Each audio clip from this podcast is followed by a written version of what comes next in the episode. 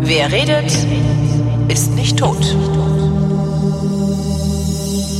Willkommen zum Geschichtsunterricht der Koproduktion von Vrindt und DLF Nova und aus Köln zugeschaltet ist Matthias von Hellfeld. Ich muss leider immer noch feixen. Hallo Matthias.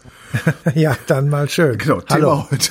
Thema heute Bob Dylan, ähm, der sehr wichtig zu sein scheint, sonst würde es keine Sendung darüber geben, aber über den ich so wenig weiß, dass ich äh, seinen Nachnamen D-I-L-L-O-N geschrieben habe. Matthias allerdings Ja. sagt, über den gibt's viel zu erzählen. Ja, also das weist dich wirklich als Banausen aus, zumindest was die Musik angeht. Ich weiß, es weil ein Musiker äh, hat Musikgeschichte geschrieben, Knocking on Heaven's Door und so, aber das ist ja. Äh, Ja, nee, er ist einfach, er ist prägend für eine ganze Generation von Musikern. Er ist ähm, Bindeglied zwischen großer Literatur und Folk-Music. er ist Singer-Songwriter, würde man heute sagen.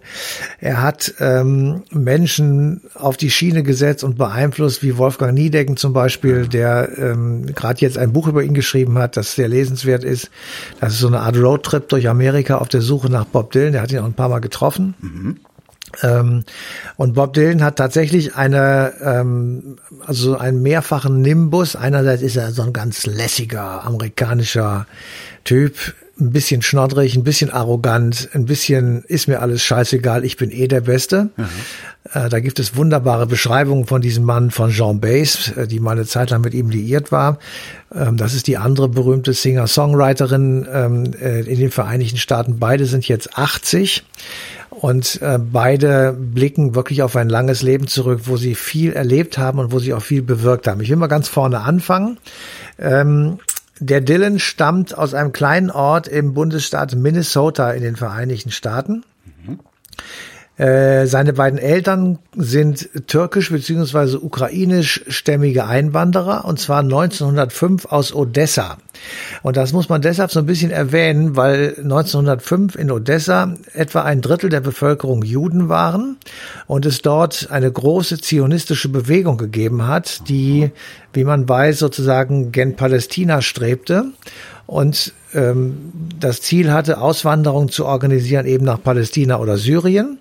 Und 1905, also das Jahr, in dem seine Eltern, seine beiden Eltern ausgewandert sind, ist es in Odessa zu schweren antijüdischen Pogromen gekommen. Und diese Pogrome haben äh, eine Ausreisewelle ähm, provoziert. Und in diese, ich sag mal, jüdische Auswandererfamilie aus Odessa kommend, also aus dem uralten osteuropäischen Odessa, äh, stammt sozusagen Bob Dylan ab, der äh, geboren wird als Robert Allen Zimmermann.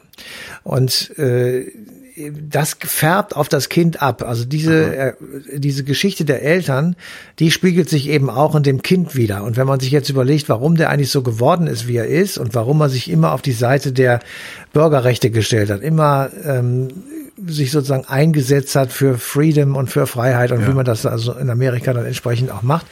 Ähm, da ist eben tatsächlich äh, viel wiederzuerkennen aus dem, was er als Kind von seinen Eltern sicherlich nonverbal und verbal äh, mitbekommen hat. Ähm, und er lebt halt in einem Bundesstaat, der ganz oben an der Grenze zu Kanada liegt. Das ist der 32. Bundesstaat der Vereinigten Staaten, also das 32. Mitglied, der ist als 32. Äh, beigetreten damals. Es gibt zwei einigermaßen große Städte, nämlich Minneapolis und St. Paul.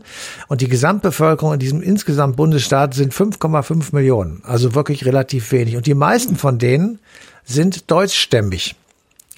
Also 34 Prozent, also mehr als ein Drittel und ein weiteres Drittel kommt aus anderen europäischen Staaten. Und ähm, das heißt, er, er, er kommt, also er wächst in dieser jüdischen, geflohenen Familie auf im Umfeld von einer relativ deutschen Kultur und in einer im Umfeld einer sehr stark christlichen ähm, Religionsausübung, sehr stark religiös geprägt, wie im Übrigen die gesamten Vereinigten Staaten, die man ja nur versteht, wenn man akzeptiert und mitkriegt, dass eben äh, dort 60 Millionen radikale Christen wohnen, die das macht man sich immer nicht klar. Ne? Ja, ja die bei uns alle äh, Ärger mit dem Gesetz hätten. Ja, ja das. Ja.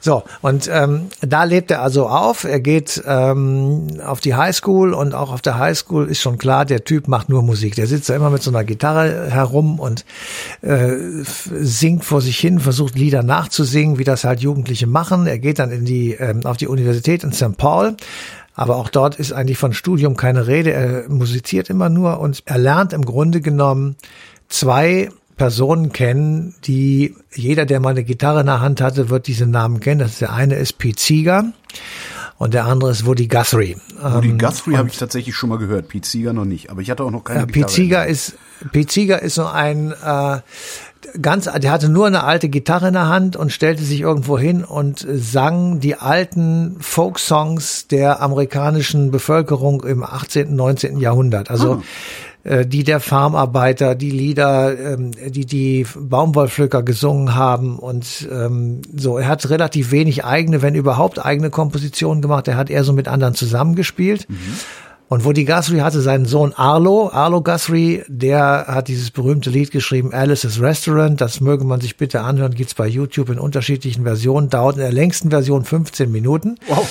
Ist aber eine wunderbare Geschichte und das kann man sich sehr schön anhören. Und um mal so ein bisschen auch die ich sag mal, die politische Richtung klar zu machen. Die Gitarre von Woody Guthrie, äh, die hatte einen großen Aufkleber und da stand drauf, This Machine Kills Fascists. Also diese Maschine bringt Faschisten um. Und diese beiden Personen, die haben Bob Dylan massiv ähm, geprägt. Im Übrigen muss man auch kurz erklären, warum er eigentlich Bob Dylan heißt und nicht weiter Robert Allen Zimmermann. Weil es sich nicht so kommt, gut verkauft. Also ja, das verkauft sich nicht so gut, aber ähm, da musst du erstmal auf Bob Dylan kommen. Also Stimmt. Robert und Bob, das ist klar, aber wie kommst du dann auf Dylan? Und vermutlich ist es so, dass ähm, er zurückgeht auf den walisischen Dichter Dylan Thomas. Und dieser ah. Dylan Thomas lebte bis 1953. Er verfasste Gedichte und Theaterstücke, schrieb großartige Essays. Do not go gentle und, into that good night.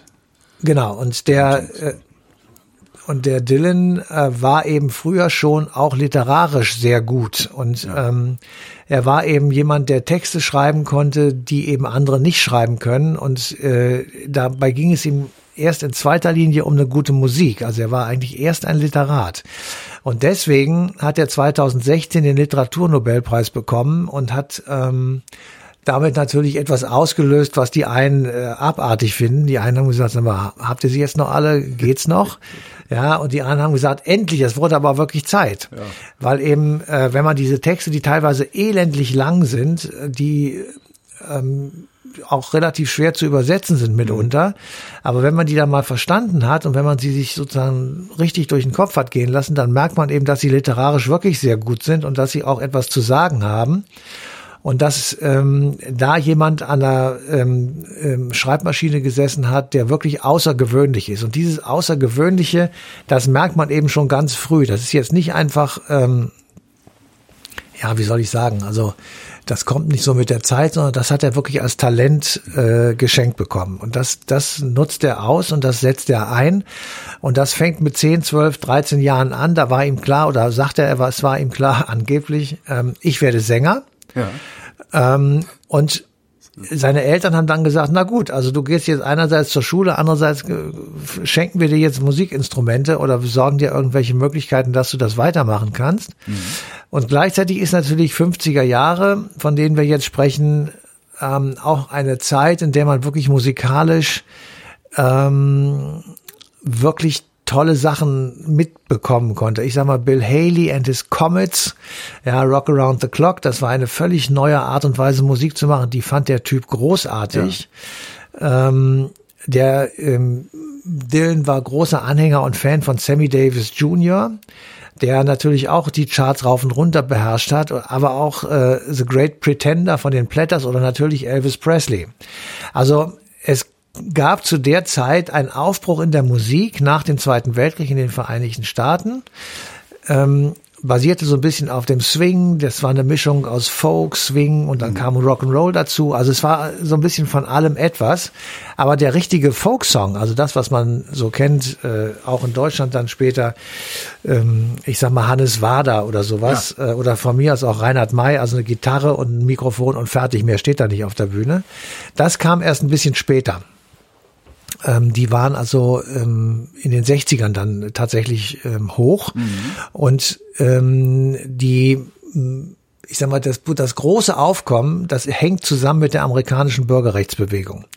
Also wenn jemand Lust hat, möge er bei YouTube mal gucken, äh, March of Washington oder äh, diese großen Aufmärsche, die dann ähm, stattgefunden haben, um die Gleichberechtigung von Schwarz und Weiß herzustellen in den Vereinigten Staaten. Und da marschierten nicht nur Martin Luther King mit am Anfang, sondern eben auch ähm, Politiker. Es war Malcolm X war so der der Gegenspieler, am, am Schluss aber auch sein Freund. Und dabei war eben auch fast immer Bob Dylan gemeinsam mit John Bass. Und die sangen ja. dann mit 300.000 Leuten äh, We Shall Overcome oder ähm, Blowing in the Wind, das ist von Bob Dylan. Mhm. Ähm, das ist, das sind Hymnen geworden. Er kennt sogar so einen Banause wie ich. Also ich konnte, ich, ich, ich muss sagen, Banause, also ich, ich kann mit seiner Musik nichts anfangen. Das ist halt ein Musikstil, ja. der mir nicht gefällt. Aber selbst diese Songs kenne ich und kann sie so zum Teil wahrscheinlich sogar mitsingen. Ja.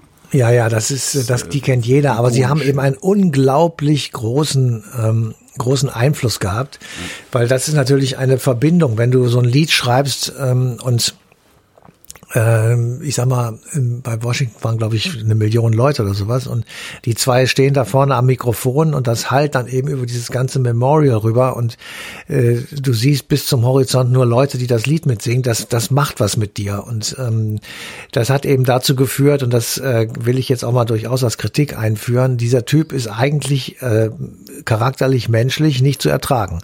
Also ähm, ich habe wiederum Freunde, die waren äh, vor ein paar Jahren in einem Konzert von ihm in Amsterdam. Mhm. Und äh, die haben da unglaubliche Kohle auf den Tisch gelegt. Das waren also ein ordentlich dreistelliger Betrag. Mhm. Und der Typ steht die ganze Zeit mit dem Rücken zum Publikum und sagt nicht einen einzigen Ton. Der spielt nur seine Songs runter. Ähm, die Band guckt das Publikum an, aber er selber steht also mehr oder weniger an der Seite mit dem Rücken zum Publikum und macht keinerlei Kommunikation mit denen. Ihr das heißt, du könntest, dir genauso gut, du könntest dir genauso gut eine Platte von ihm anhören, oder? Ja, genau. Ihr haltet, ihr haltet auf jeden Fall die Klappe. Und noch so ein bisschen bezeichnend ist ähm, die Entscheidung, dass er den Literaturnobelpreis bekommt, wird irgendwann im Herbst 2016 bekannt gegeben und kurz danach oder wenige Stunden nach der Bekanntgabe muss er ein Konzert geben in Las Vegas. Und ähm, er sagt, er kommt also auf die Bühne und sagt Hello Las Vegas. Das sind die berühmten drei Worte. Mhm. Und dann riefen ein paar Fans unten Nobelpreis, Nobelpreis. Und dann sagt er überhaupt nichts, sondern sagt nur Silent. Ja? Geil. ähm, da kann man jetzt natürlich geil zu sagen, aber auf der anderen Seite, es ist auch es ist auch relativ arrogant. Und, ja, ähm, so, so geht man eigentlich nicht mit seinen Fans um. Eigentlich nicht, nein. Ja. ähm, und da hat er auch einen riesen Bohai drum gemacht, dass er da nicht hinfährt und da hat es ja. ja auch nicht gemacht. Er hat sich also nicht persönlich entgegengenommen und ähm, es ist also wirklich äh, Wahnsinn. Aber die Begründung der Jury, warum Dylan eben tatsächlich eine Ikone ist, ähm, ist eben sein unglaublich großer Einfluss auf die zeitgenössische Musik. Ähm, er habe Epen äh, verfasst wie, wie einst Homer, der antike griechische Dichter. Und im Grunde genommen ist ähm, er, er ist sozusagen der Produzent von Hymnen und ja. äh, genauso wie Homer, der hat auch Hymnen geschrieben als Lobpreisungen auf die griechischen Gottheiten. Ähm, aber Dylan wurde auch mit Ovid verglichen. Das ist einer der, der großen römischen Poeten in der klassischen Epoche um die Zeitenwende, also um die Jahrtausend, äh, um die äh, Jesu Geburtszeit. Also die die Jury, und das sind ja keine Blöden, die da sitzen, ähm, und das sind wirklich ausgewiesene Literaturwissenschaftler, die äh, halten ihn halt für einen der ganz ganz großen Dichter unserer Zeit. Und der sei nun dringend, ähm, ich sag mal, auszuzeichnen mit diesem doch sehr angesehenen Preis. Und ähm, wenn wir jetzt feststellen, der Mann wird in diesen Tagen 80, dann muss man schon auch sagen, er ist immer noch derjenige, der einen Namen hat. Er ist immer noch in der Singer-Songwriter-Szene zugegen. Er gehört immer noch zu denen, die sich nach wie vor und völlig unbeirrt auf Antikriegsdemos zeigen, die für die Gleichberechtigung von äh, Frauen und Männern oder für die Geschlechter insgesamt einsetzt, der die Gleichberechtigung von Schwarz und Weiß haben will und ähm, der gegen Rassismus singt und so weiter und so fort. Also es ist ähm, ein ich sag mal, ein Interpret einer bestimmten Protestform, die wirklich mittlerweile zeitlos ist. Und eigentlich ja auch ganz spannend, dass er so sehr für Gleichberechtigung eintritt, also eigentlich sehr vernünftige Motive mhm. hat und sich dann aber gleichzeitig, ich sag mal, privat sozusagen fällt wie ein Arschloch. Ja, also äh, ich habe neulich äh, übrigens auch eine sehr, ich will jetzt nicht so viel Werbung machen für die äh, Mediathek von ARD und ZDF, aber äh, da gibt es eine sehr lohnenswerte Dokumentation mit John Bass und die wird auch gefragt, wie das war mit ihm und äh, können Sie sich vorstellen, mit dem jetzt nochmal irgendwie einen Song aufzunehmen? Und sagt sie, ja, dann würde er wahrscheinlich an, oh yes, also kaum verständliches Zeug vor sich hin brabbeln, aber dann irgendwie doch Ja sagen. Also so, so ähm, und der muss tatsächlich auch, äh, privat kennen wir den ja nicht, aber er ist halt ähm, ja eine schwierige Figur. Sind wir das nicht alle?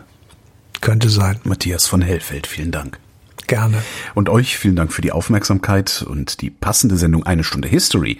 Die läuft am 24. Mai 2021 auf DLF Nova.